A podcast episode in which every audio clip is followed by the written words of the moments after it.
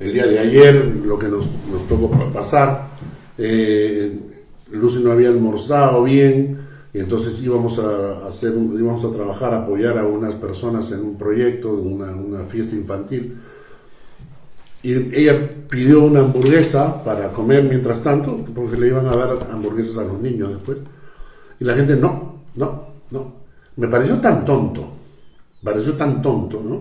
Bueno, nos fuimos a la calle a comer algo. Pero ese tipo de actitud, ese tipo de conductas, o cuando tú le dices algo a alguien y, y una persona lo toma la broma y otra persona lo toma la ofensa. La misma broma se la haces a alguien y uno reacciona bien y el otro reacciona mal. ¿Por qué? Esos son por filtros que hemos ido formando desde nuestra infancia. ¿Y qué pasa? Esos filtros están guardados en nuestro subconsciente. Inclusive en las relaciones conyugales. ¿No es cierto? Si el marido dice una cosa y de repente la mujer, no me grites, no me hables. Y uno dice, pero ¿por, ¿por qué reacciona de esa manera? Y uno descubre que hay filtros en la mente de esa mujer, desde, desde adolescente, desde niño, lo que fuese, que la hacen reaccionar así, que, que la frase del marido la hizo sentir de una manera y por eso ella reaccionó así o se puso a llorar. Y tú dices, pero ¿por qué reaccionas así? Porque hubieron filtros, hay filtros en tu subconsciente que te hacen ver la vida a través de esos filtros. Y este fue un curso que yo llevé con Fernando Lai, el, el hermano del pastor Humberto Lai. Y él decía que necesitamos memorizar la palabra de Dios. Para que al momento de memorizarla, la palabra de Dios comienza a penetrar en tu subconsciente. Y una de las cosas que hace la palabra de Dios es limpiar. Limpiar culpas, sustituir miedos, desplazar rencores. Entonces, por eso es que memorizamos la escritura. Entonces hay que oír la palabra, hay que leer la palabra, hay que estudiar la palabra, hay que memorizar la palabra y por último hay que meditar en la palabra. Dice el texto bíblico en Josué 1.8, a ver, alguien que lo busque.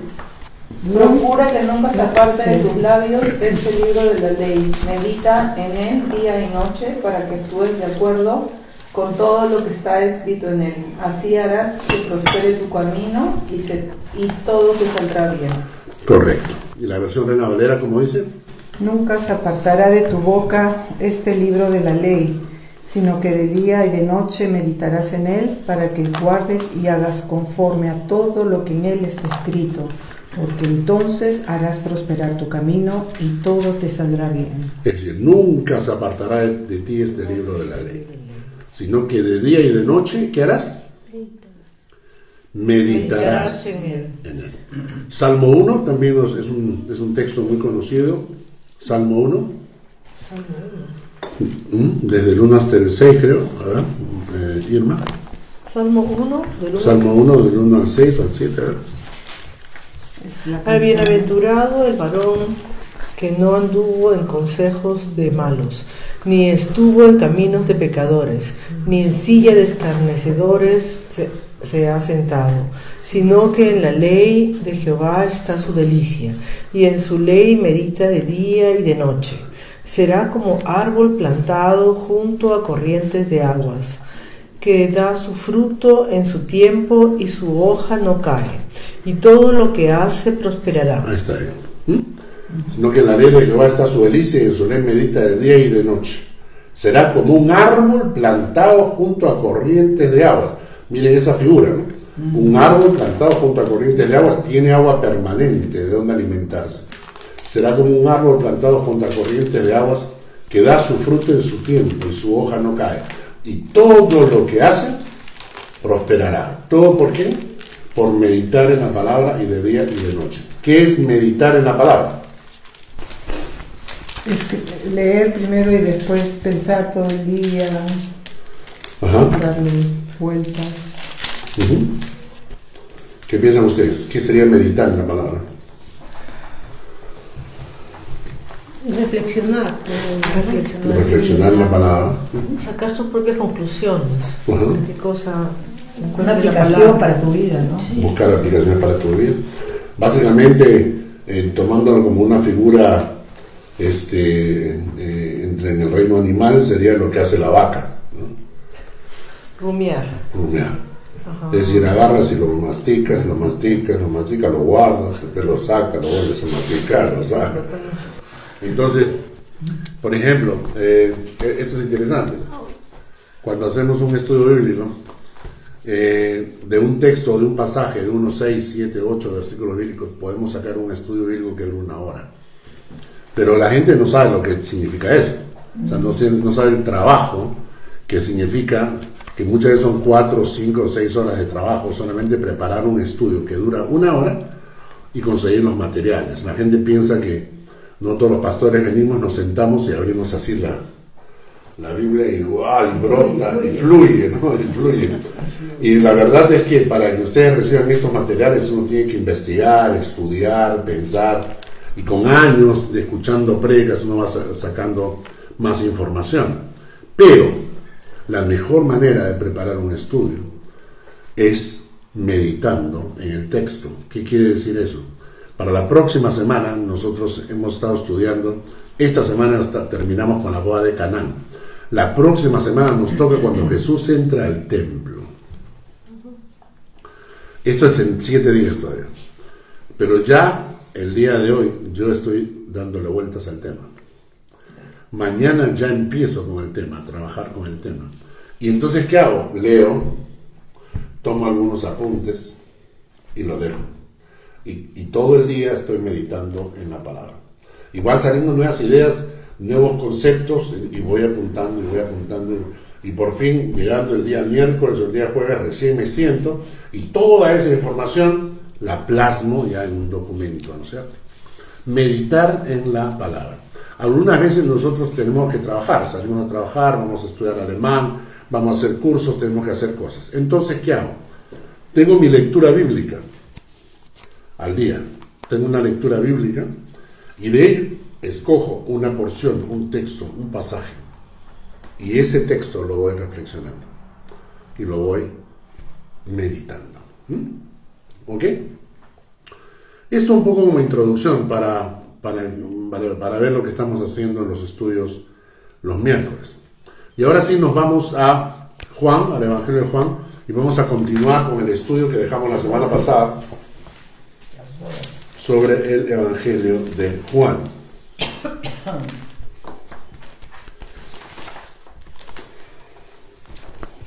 En el capítulo 1, 2, en el capítulo 2 estamos analizando las bodas de Canaán. ¿Ok? Para hacer un repaso, eh, llegamos a la conclusión, ¿era una boda simple o una boda Lujosa. lujosa? ¿Qué, qué lugar ocupaba María? Era una anfitriona. Or- Organizadora. Era- un rol de autoridad. tenía un rol de autoridad, era organizadora, porque los siervos fueron a buscarla a ella cuando se acaba el vino, ¿no? Ella da órdenes, hagan todo lo que mi hijo mande. Punto, ¿no? Y, y luego nos concentramos en la segunda parte. ¿Qué hacía Jesús ahí? ¿Qué hacía Jesús y sus discípulos en una boda mundana, vamos a decir así? Estaban invitados, ¿no? Pero no rechazaron la asistencia, no dejaron de ir. Podían haberlo hecho si eran muy espirituales. Ellos no querían contaminarse con el mundo, entonces ¿para qué vamos a ir a una fiesta donde hay vino? Eh, recordamos que el vino era eh, la, la bebida más saludable, porque por el alcohol mataba las bacterias. El agua muchas veces era contaminante. Entonces mucha gente tomaba el agua y terminaba con problemas de estómago. Y entonces la gente prefería tomar vino, que era una bebida más saludable. No lo hacían por alcohólicos, sino por salubridad. La cosa es que Jesús está en esa fiesta, en, esa reunión, y tuvo un encuentro con su madre, y ya de eso lo hablamos. Y la pregunta que hicimos es, ¿qué hacía Jesús? Dijimos también que muchas veces los cristianos vivimos en una burbuja santa, donde solo asisten creyentes, hermanos y donde buscamos probablemente con mucha sinceridad separarnos del mundo para no ser contaminados por él. Y era bueno, dijimos, es bueno vivir en una, en una burbuja santa. Dijimos que no. Primero, porque lo que creamos son hermanos débiles, temerosos, que no tienen resistencia, que no son capaces de enfrentarse al mundo. Y cuando les toca hacerlo, no tienen ni las herramientas ni la fe para mantenerse firmes en el Señor. Segundo, la gente nos ve como gente rara, cucufata, intocables. Y en lugar de ir ganando almas para Cristo, vamos creando barreras. Lo que estaba contando Chantal que pasó en su, en su clase de alemán. Esa actitud de esa señora que aparentemente quiere representar mucha espiritualidad, pero con sus gritos y su comportamiento eh, ella cree que está dando testimonio de santidad ante ese mundo pagano y con sus gritos de aleluya y no sé qué más. Y lo que está haciendo es creando repulsión de los demás. O sea, los demás te ven y sienten un acto repulsivo hacia ese tipo de conducta. No eres luz, no eres luz, eres barro, porque estás embarrando el nombre del Señor. Y dijimos que acaso no es peligroso estar cerca de gente no cristiana que pueden ser una piedra de tropiezo en tu fe o llevarte por el mal camino. Claro, la misma Biblia dice las malas conversaciones corrompen las buenas costumbres. Pero lo que dice el texto bíblico es que que se conviertan ellos a ti, tú no te conviertas a ellos, ¿no es cierto? Que realmente tengas, seas tú un punto de inflexión. Y vamos a, vamos a analizar ahorita un pasaje en forma gramatical que nos da mucha luz sobre este concepto. Vamos a Filipenses capítulo 2, versículos 15 y 16. Filipenses capítulo 2, versículos 15 al 16 para que seáis irreprensibles y sencillos, hijos de Dios, sin mancha en medio de una generación maligna y perversa, en medio de la cual resplandecéis como luminares en el mundo. Sido de la palabra de vida, para que en el día de Cristo yo pueda gloriarme de que no he corrido en vano ni en vano he trabajado. Muy bien, lo que empieza este texto diciendo es que debemos ser irreprensibles y sencillos hijos de Dios sin mancha en medio de una generación maligna y perversa. Y cuando Jesucristo oró por sus discípulos, ¿qué dijo? Señor, no te pido que los saques del mundo, sino que los guardes del mal. Es decir, este texto está clarísimo. Dice, ¿qué es lo que tenemos que hacer nosotros? Somos irreprensibles, sencillos, hijos de Dios sin mancha. Tres características irreprensibles, sencillos, hijos de Dios sin mancha, ¿no? Pero ¿dónde? En medio de una generación maligna y perversa. ¿No sé? ¿De acuerdo? Entonces, tres cosas, irreprensibles, sencillos, hijos de Dios sin mancha y en medio de una generación maligna y perversa. Entonces, ¿qué nos está pidiendo? Que seamos irreprensibles. ¿Qué es la palabra irreprensible? ¿Qué entienden ustedes por la palabra irreprensible? Que no pueden ser juzgados. Que no pueden ser juzgados ya. Irreprensibles, que no los pueden reprender. No hay ningún reproche que se pueda hacer. no se le puede hacer ningún reproche. ¿Qué más? Señalar una falta. No se le puede señalar una falta, pero la pregunta es, ¿existe un hombre así? No. Sería perfecto. No sé. Pero es lo que uno tiene que esforzarse por, por ser. Pues, Digamos el objetivo. Claro. ¿Ya? Quiero que leamos juntos un texto bíblico en Primera de Tesalonicenses, capítulo 3, versículos 12 y 13.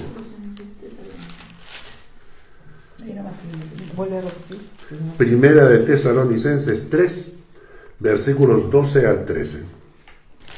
Y el Señor os haga crecer y abundar en amor unos para con otros y para con todos, como también lo hacemos nosotros para con vosotros, para que sean afirmados vuestros corazones irreprensibles en santidad delante de Dios, nuestro Padre, en la venida de nuestro Señor Jesucristo con todos sus santos. Muy bien. Si ustedes leen el versículo 13, dice, ¿para qué? Sean Para que sean afirmados vuestros corazones irreprensibles en santidad delante de Dios nuestro Padre. Para que, para que seamos personas con un corazón irreprensible delante de Dios. Pero para, para. ¿Qué significa para? Que el versículo anterior me está dando la causa. ¿Y cuál es la causa? que el Señor nos haga crecer y abundar en amor. Exactamente. Que el Señor nos haga crecer y abundar en amor unos para con otros y para con todos. ¿Para qué? Para que sean afirmados vuestros corazones irreprensibles en santidad. Entonces la, la razón que nos hace irreprensibles no es la perfección, sino es el amor. El amor nos hace irreprensibles. ¿Mm? Ahora, Aquí, aquí hay dos palabras que a mí me llaman la atención, amor y santidad. Porque estos dos conceptos, amor y santidad, me llevan a ser irreprensible. En primer lugar, dijimos que la santidad, ¿qué cosa es? ¿Cuál es el camino de la santidad? Lo hemos dicho en la iglesia varias veces. El camino de santidad no es otra Ser cosa que... para Dios, ¿no? Sí, pero tuvimos una... Es ta, ta, ta. Ta, ta, ta. El camino de santidad. Eso, eso. Eso, pues el uno del otro. El uno del otro. Yo lo, yo lo tenía en algún post pero El camino de santidad es adorar a Dios, honrar a Dios, Servir a Dios. servir a Dios. El camino de santidad es así de simple. Adorar a Dios, honrar a Dios, servir a Dios. ¿Mm? Entonces, persiguiendo la santidad, soy irreprensible. Estoy buscando la perfección, el ser irreprensible. ¿Cómo lo hago? Persiguiendo la santidad. Entonces, en primer punto, hay que perseguir la santidad para ser irreprensible. En segundo lugar, hay que perseguir el amor, porque el amor te hace irreprensible ante los ojos de aquellos que te aman, por el amor que les diste. En eh, Proverbios 10, 12 dice, Proverbios 10, 12, Un segundo.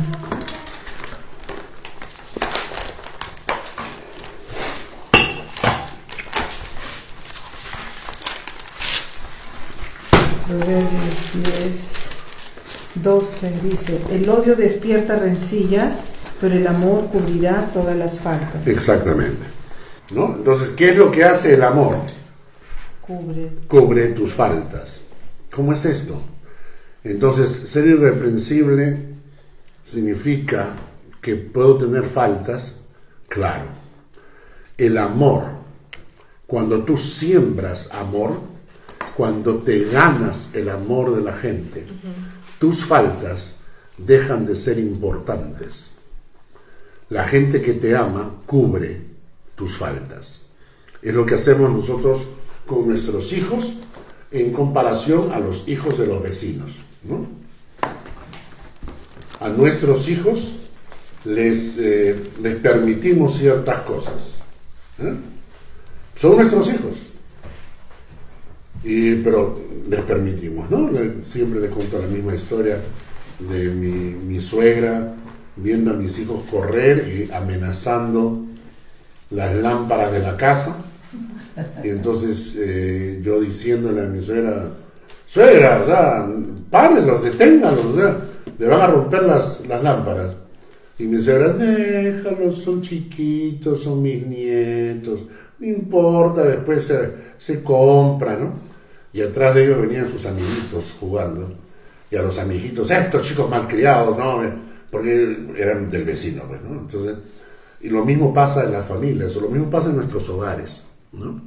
Alguien ha dicho que cuando en el hogar el, cónyuge ve demasiadas faltas, ya es un indicio de que el amor se está acabando. Porque lo único que te enfocas es en los errores, son en las faltas. Pero el amor cubre multitud de, de- de errores, el amor cubre las faltas. Entonces, ¿qué te hace irreprensible? Perseguir la santidad, perseguir el amor. ¿no? En primer lugar, pero dijo también el texto de Filipenses capítulo 2, hay que ser irreprensibles y también debemos ser sencillos. Sencillos. Sencillos, hijos de Dios en mancha. sencillos. Esta palabra sencillos que aparece ahí es aqueraios, aqueraios, A, K, E, R, A, I, O, S.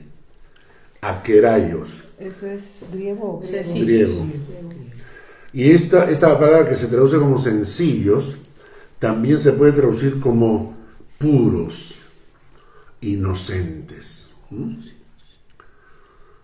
Puros o inocentes. ¿no? Y entonces, eh, ¿a quién le toca? Mateo 10, 16. He aquí yo os envío como a ovejas en medio de lobos. Sed pues prudentes como serpientes y sencillos como palomas. Sencillos como palomas. Entonces las palomas son un ejemplo de sencillez. La paloma no está muy preocupada por, por la- las vecinas, no está muy preocupada por, ¿no? Ellas van a la suya y comen lo que, lo que encuentran. Son gente sencilla. Hay otro texto más que nos habla de la sencillez. Está en Romanos 16, 19. Romanos 16, 19. La obediencia de ustedes ha llegado a ser bien conocida por todos, lo que me llena de alegría por ustedes, pero quiero que sean sabios para el bien e ingenuos para el mal. Y la palabra se traduce como ingenuos. Es decir, estamos hablando de gente que no tiene malicia. Cuando tú estás para ir a una reunión y ya tienes un poco de malicia, no te estás comportando con la sencillez, ni la inocencia, ni la pureza. ¿no? Yo voy a ir a esa reunión, hay un montón de gente que no es cristiana. Pero si tú en el fondo ya estás teniendo algo de malicia, ¿no? Este, de repente vas a hacer algo incorrecto, de repente te vas a ligar con una, con una persona en la, en la reunión, te vas a ir para aquí, va a pasar cosas. Si ya estás pensando con malicia, no debes ir a esa reunión, porque tú estás ya yendo con un principio de maldad en el corazón. ¿No? ¿De acuerdo? Entonces, en primer lugar, dice que hay que ser irreprensibles. ¿Cómo somos irreprensibles? Persiguiendo el camino de santidad y persiguiendo el camino del amor. ¿Mm? Hacerte querido, hacerte querido. De ahí la palabra, recuerden las características del, del obispo, tiene que ser amable, amable, significa epiqueia, significa que se hace amar, amable, como querible, ¿no? Querible, ¿no? ¿Por qué? Porque su comportamiento es tal que se hace amar por la gente. Una persona que se hace amar. Y en segundo lugar hay que ser sencillos, ¿no? Es decir, tener un corazón realmente puro, inocente, no con malicia, no con maldad, planificando maldades. Y en tercer lugar, hijos de Dios sin mancha. Hijos de Dios sin mancha. Acá hay dos conceptos. Este pasaje no aparece la palabra huyos. Cuando estudiamos que Jesús era el Hijo de Dios, dijimos que Jesucristo era el huyos de Dios, que significa que lleva la naturaleza divina. Aquí no aparece esa palabra. Aquí aparece la palabra tecnón, que significa niños. No hijos, sino niños. Entonces una traducción más exacta sería niños de Dios con ropas limpias, sin mancha. Muy lindo. ¿no? Niños de Dios. Y naturalmente hay los dos, estos dos conceptos. El niño, la confianza que tiene un niño. Varias veces Jesucristo habla de los niños. ¿no? Dejen que los niños vengan a mí porque de los tales es el reino de los cielos. ese niño que cree, ese niño que confía, ese niño que, tiene una mente absolutamente pura.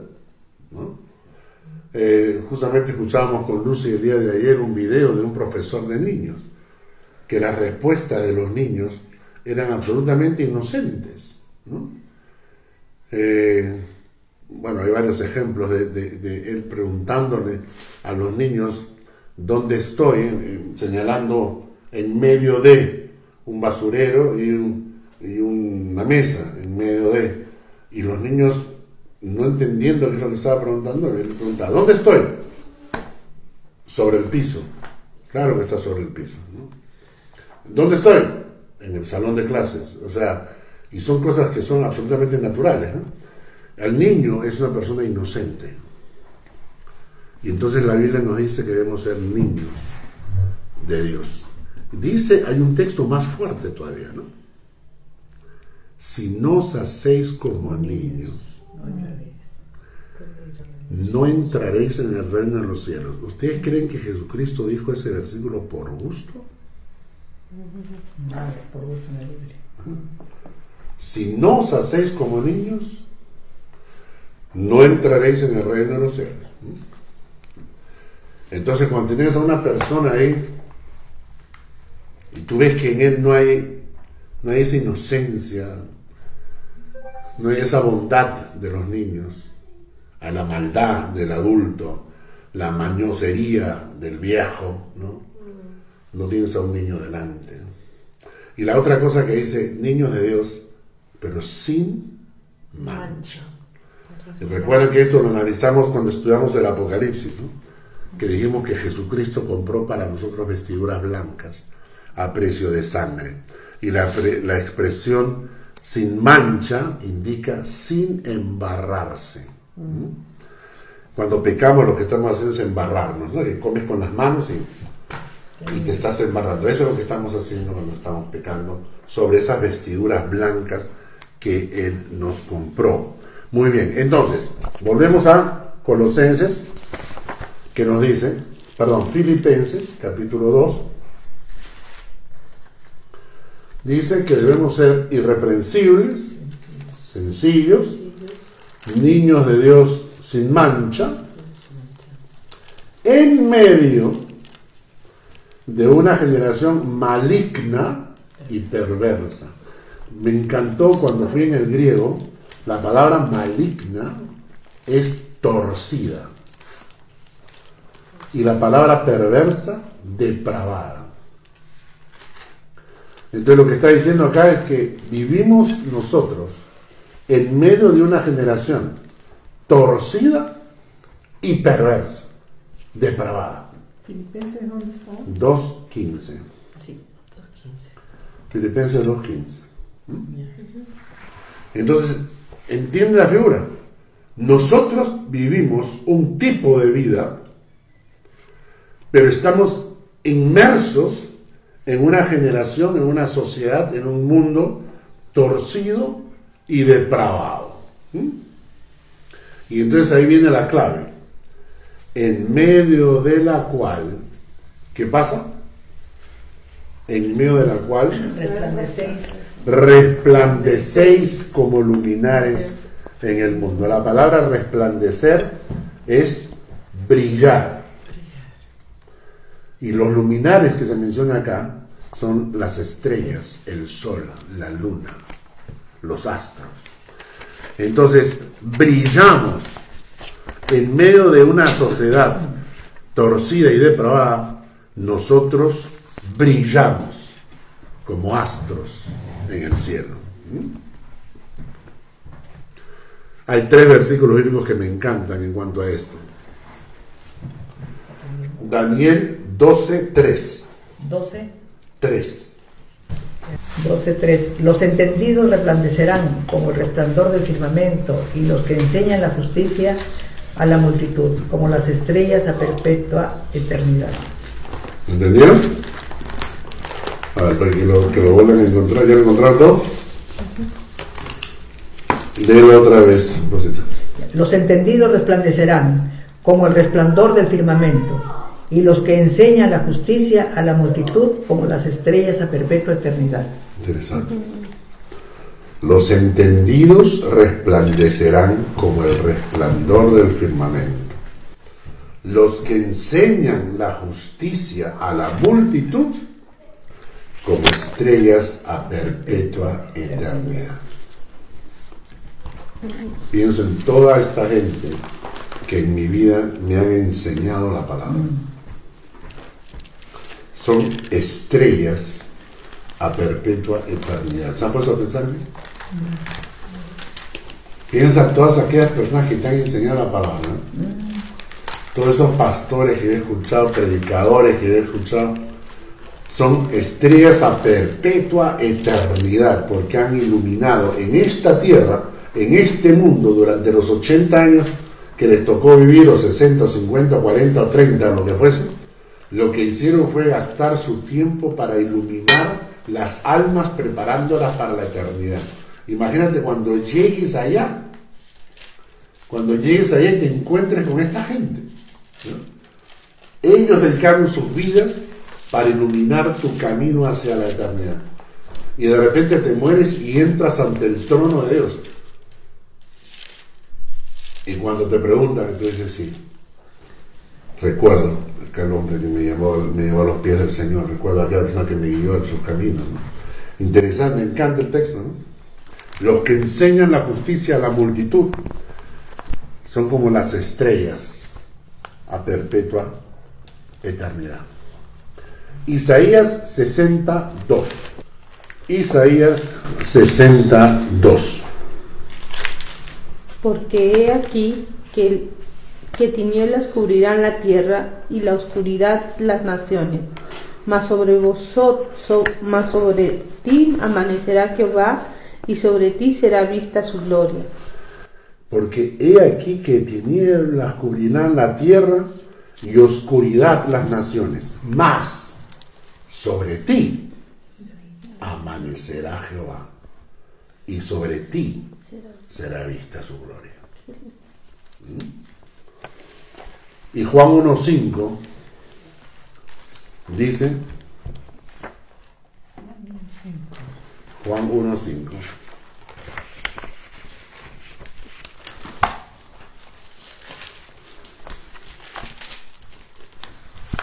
La luz en las tinieblas resplandece y las tinieblas no prevalecieron contra ella. Perfecto. La luz en las tinieblas resplandece. Entonces, ¿qué es lo que Dios nos está llamando a hacer? ¿Qué es lo que Jesucristo estaba haciendo en la boda de Caná? Luz. Él estaba resplandeciendo en medio de una generación torcida y depravada, en medio de una generación maligna y perversa. Él estaba iluminando, brillando. Por eso alguien ha dicho que ahí donde Dios te ha puesto, brilla. No seas mediocre. Hay una cosa que es horrorosa, ¿no? Es ese, ese concepto de la mediocridad, a veces tan típica de nosotros los latinos, ¿no? El otro día escuchaba yo ese pensamiento, la diferencia entre el pensamiento japonés y el pensamiento latino que nosotros lo llevamos como parte de la cultura y tenemos que luchar contra eso. El japonés dice, si nadie lo ha hecho, yo lo voy a intentar. ¿No sé? Yo lo, ese pensamiento. Si nadie lo ha hecho, yo lo voy a intentar. Y si otros lo hacen, yo también puedo hacerlo. ¿no? El pensamiento latino es, si nadie lo ha hecho, ¿por qué lo voy a hacer yo? Porque lo hagan otros para copiarme. Y si otros lo hacen, que lo hagan ellos. Esa es la mentalidad latina que nos limita en nuestro desarrollo. Pero ahí la Biblia dice que ahí donde Dios te ha puesto, brilla. O sea, ¿vamos a estar en el mundo? Sí. ¿Vamos a mezclarnos con el mundo? No. ¿Vamos a ser iguales al mundo? No. Ahí donde Dios te ha puesto, brilla. ¿No es cierto? Ahora, no brilles con cucufatería ni religiosidad que crea más barreras que otra cosa. Crea vínculos de amor, de respeto, para ser una persona irreprensible en medio de una generación maligna y perversa. Así que donde estás, en tu trabajo, brilla. En tus estudios, brilla. En tu familia, brilla. En la iglesia, brilla. En la calle, brilla, porque ese es el plan de Dios. Para terminar este concepto, y, por eso es que Jesús estaba en la boda de Caná, participando del mundo, pero brillando al mismo tiempo. Y su milagro va, a- ser eso. Su milagro es que él empieza a brillar en esa generación perversa y maligna. Y el punto es este, ¿no? Acá hay un consejo que es también absolutamente bíblico. La palabra dice que somos una- debemos ser hijos de Dios sin mancha, irreprensibles, sencillos, en medio de esta generación maligna y perversa, que nos toca hacer brillar, pero si hay peligro, la Biblia también enseña, aléjate, huid, ¿no es cierto? Huid. Si es una reunión donde el pecado está a flor de piel, donde todo el pecado está florando en, en medio de toda esa gente, y entonces te das cuenta que ya no es un ambiente ni sano ni bueno, huye. No te metas en una burbuja de santidad, pero huye. Nosotros los que venimos de Latinoamérica lo conocemos esto, ¿no? Es decir, sales a la calle, vas a comer a un restaurante, vas a pasear y todo, pero hay zonas que no vas a visitar. No te vas a Mendocita, no te vas a los barracones, no te vas a por la Victoria. La calle de las pizzas. a- a- la- dicen que la calle de las pizzas es peligrosa. Pero no tienes que ir tan lejos como No, ya no está mal. No, hoy. Han, borra- han, han quitado todo, Yo ¿te sí me recuerdas? paso por ahí, no pasa nada. de pero- día. pero, Ah, ¿sabe no, si En la no noche- pasa a las dos de la mañana. Sí. Ah, no, dos de la mañana nunca. En la, noche, en la noche Ahí parece que está Bueno, ahí, No, mataron a, A a- nuestro amigo, ahí lo mataron. unas peperas, lo agarraron, la pepearon y lo mataron. Pero eso, droga. eso hace ahí. años. años. Años, sí, Sí, claro. sí. Bueno, Sí, pero entendemos cuál es el equilibrio, ¿no? O sea, entendemos que yo no vivo en una burbuja, no. Yo vivo en una situación, en un mundo, yo sé que, el- que este mundo es maligno, perverso, torcido, depravado, lo sé, pero yo en medio de ellos ilumino. Yo, o sea, mi, mi objetivo es brillar, ¿no? Brillar, no embarrar el Evangelio, sino brillar. Pero también sé cuando hay peligro. Y cuando hay peligro, uso el criterio de me alejo de la maldad cuando esta maldad es peligrosa para mí. O sea, yo no me voy a meter al internet, ¿no? A coquetear con chicas, ni contactarme con, con- gente que esté buscando pareja, ¿no? Y cuando me, y, me, me- me encuentra Lucy haciendo eso, y entonces yo le digo, no, ah, Lucy, por Dios, estoy ahí para evangelizar. No, hombre, no, no. Está haciendo el testimonio. Algunas, Eso, eso, eso. algunas cuantas Trabajo ovejas. con tal. Estoy Eso nos pasó, eso nos pasó en, Basel, ¿no? Hace unos años atrás, ¿no?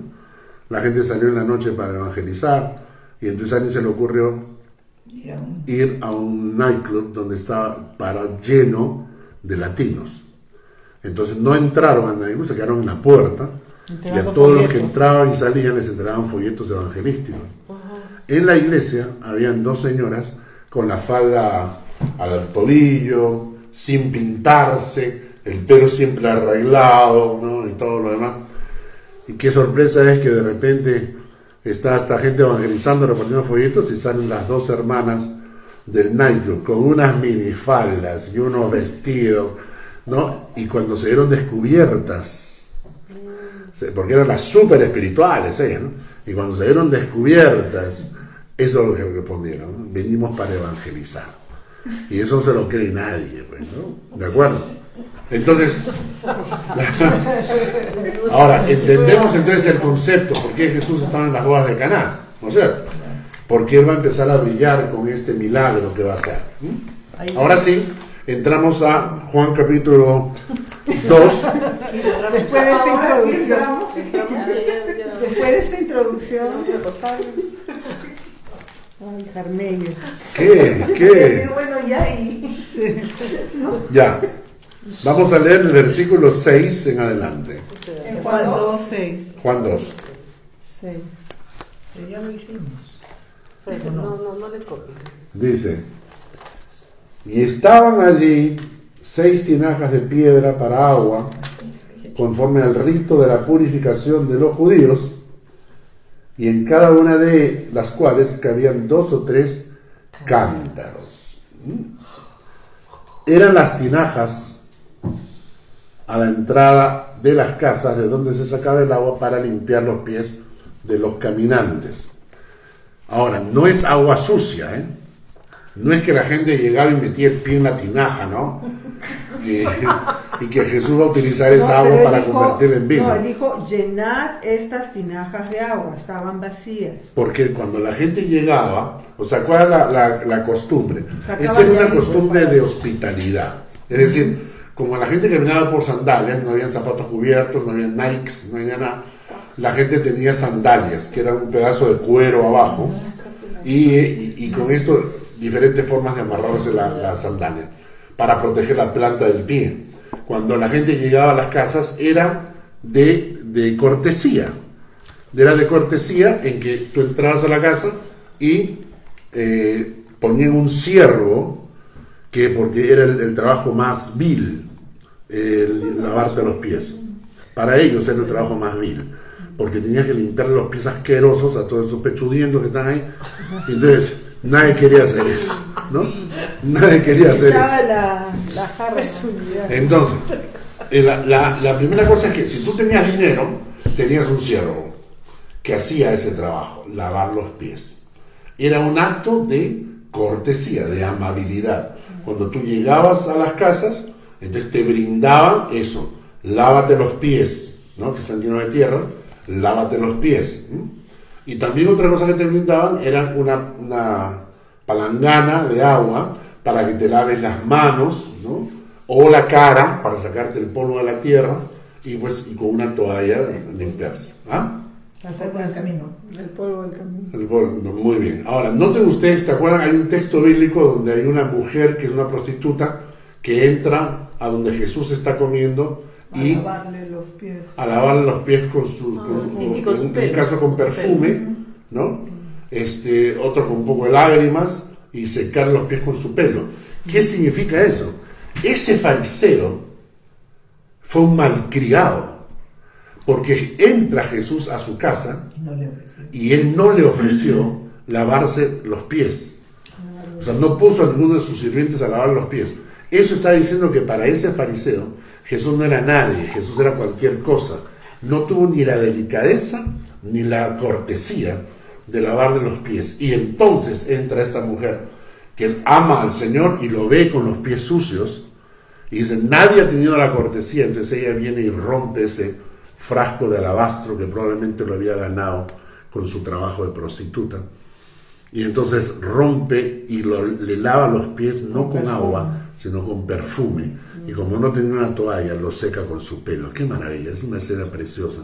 Es una escena preciosa para esta mujer y es una vergüenza para el fariseo. Esta era la situación. La gente llegaba y por cortesía, entonces te permitían lavarte los pies. O un siervo lo hacía, uno, o lo hacía el dueño de casa cuando la, la visita era demasiado importante. Entonces, si venía la visita, entonces él se postraba. Pero quien básicamente hacía la, la acción era un siervo. Entonces era una actitud humillante. Nadie quería ese trabajo. Según los historiadores, el último de los siervos, el más inútil, el más, el más torpe, el más, eh, el más vil, el que nadie quería, ese, ese siervo, a él le correspondía la chamba, el trabajo de lavar los pies. Y ahora entienden ustedes por qué Pedro le dice al Señor, jamás me vas a lavar los pies tú. Cuando, cuando Pedro, cuando Jesús quiere lavar los pies, entonces dice, no, no, no, no, no, a mí no, ¿no? ¿Por qué? Porque Jesús estaba humillando, pero hasta abajo, ¿no? Hasta abajo. Y entonces, pero no, no, no, no, a mí no, jamás voy a permitir que tú, que eres mi maestro, me lave los pies. O sea, tú estás loco, ¿no? O sea, yo jamás voy a permitir eso. Es por dignidad, porque yo te respeto, porque yo te amo, ¿no? Etcétera. Entonces, Jesús ahí cuando le dice, no, no, no. Si no lo hago ahora, no tienes parte conmigo en el reino. Y entonces ya el, el- el Pedro siempre extremista, ya, entonces bañame todo, bañame todo, bañame todo. No, no, no, no, tampoco, tampoco. No te pases, no, no te pases, le dice el Señor, ¿no? ¿Ok? Esto es exagerado ya. Muy bien. Entonces, eh, lo interesante está entonces en que había esas tinajas a la puerta, ¿no? Y para, para los invitados. Eh, cuando Jesús en el versículo 7 dice, Jesús les dijo, llenad estas tinajas de agua.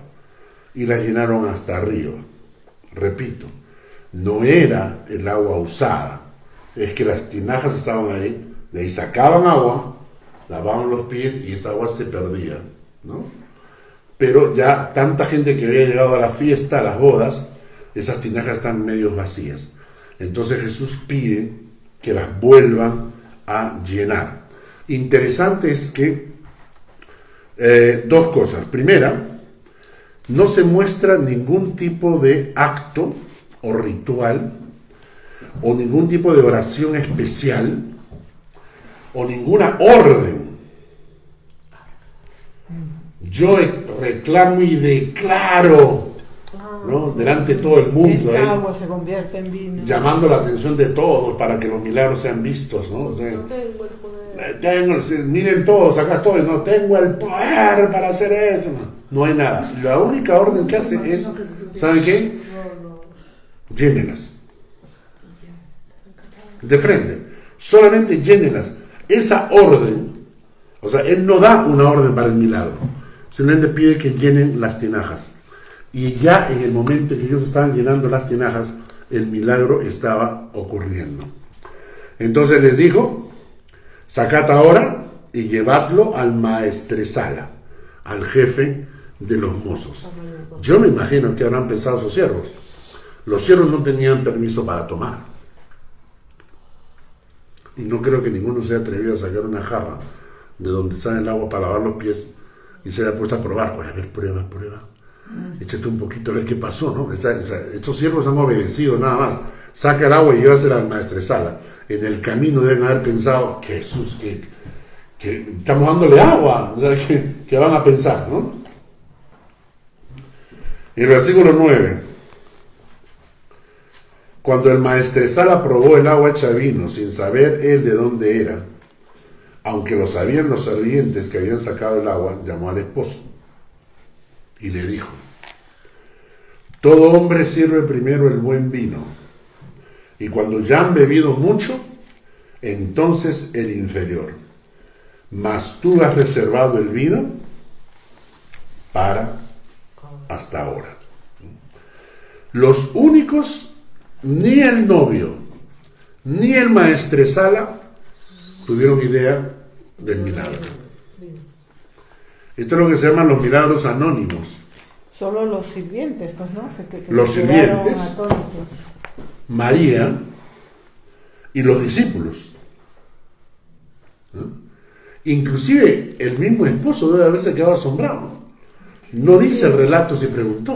No, el esposo habrá dicho de que viene este milagro. Claro, ¿de dónde quién ha traído eso? ¿De dónde, El de dónde ha salido? ¿Mm? Y esto es interesante porque yo no soy muy alegórico, a mí no me gusta agarrar textos bíblicos y interpretarlos de forma alegórica porque pienso que hay demasiado riesgo y demasiado peligro. ¿Qué cosa es una interpretación alegórica? Cuando tú utilizas la Biblia como figuras. Les doy un ejemplo. Moisés estaba con el pueblo en el desierto y el pueblo tuvo sed. Y entonces eh, había una roca ahí. Y entonces Moisés agarró, golpeó la roca y de la roca eh, salieron, eh, salió agua para la gente.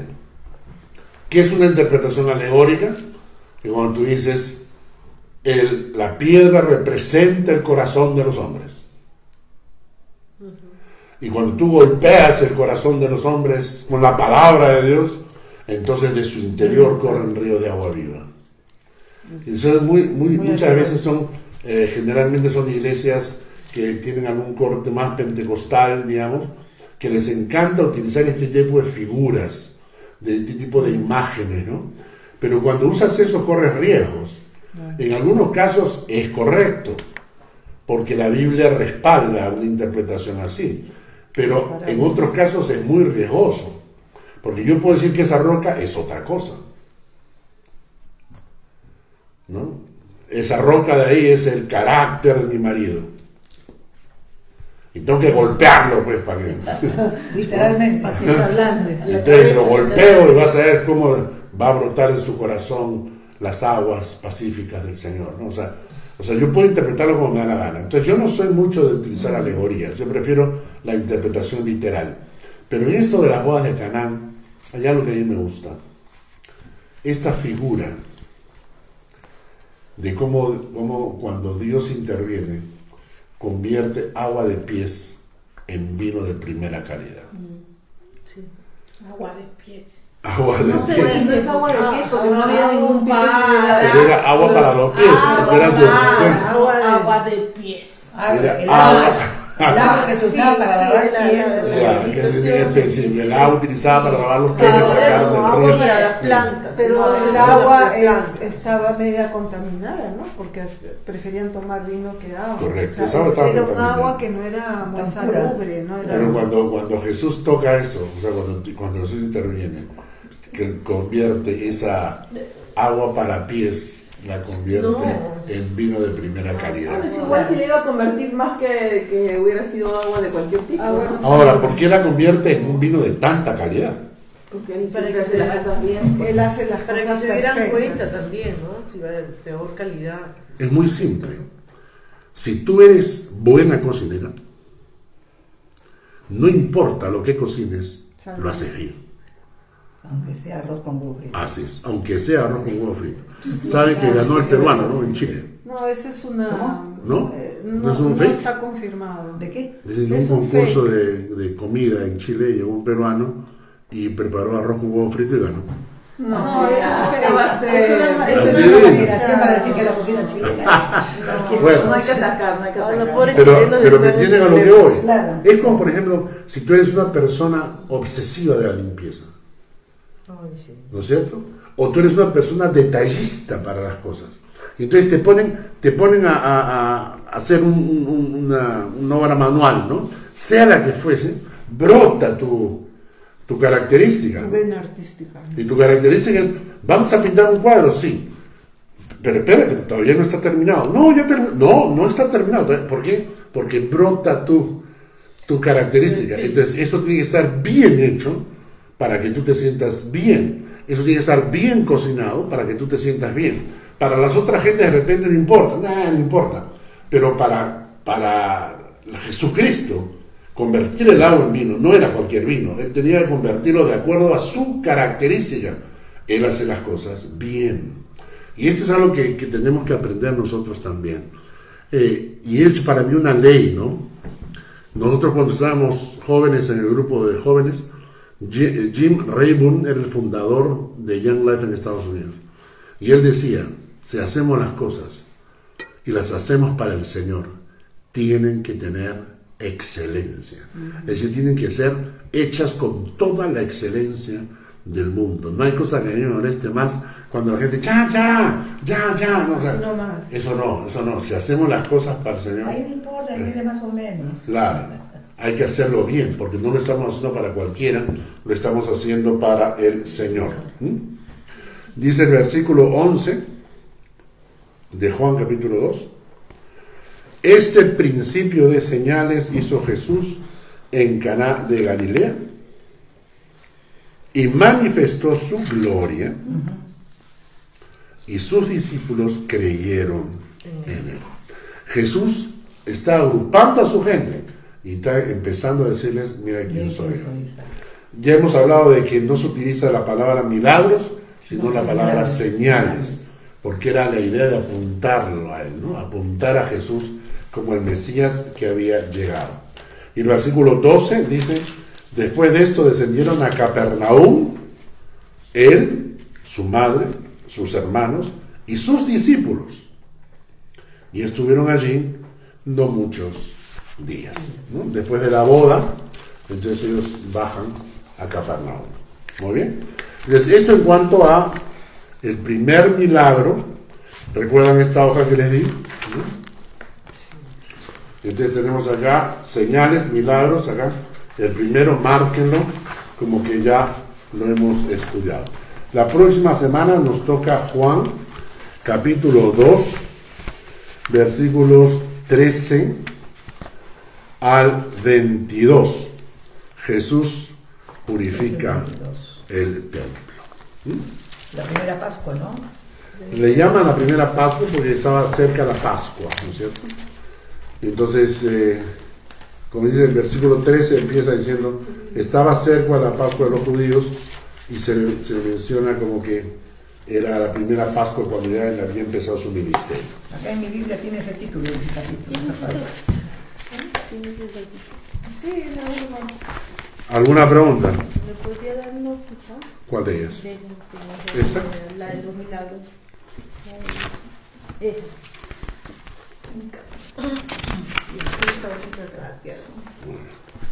¿Eh? Todo el mundo tiene, ¿no? Bueno, oramos entonces y continuamos comiendo. Pago, toca la oración. Vamos a orar. o- oras tú nomás Sí. para hacer el- Señor, gracias por este tiempo. Siempre tu palabra nos va hablando, nos va enseñando. Permite que nuestro corazón se forje, que seamos luz y que brillemos donde nos has puesto. Gracias, Señor, en el nombre de Jesús. Amén.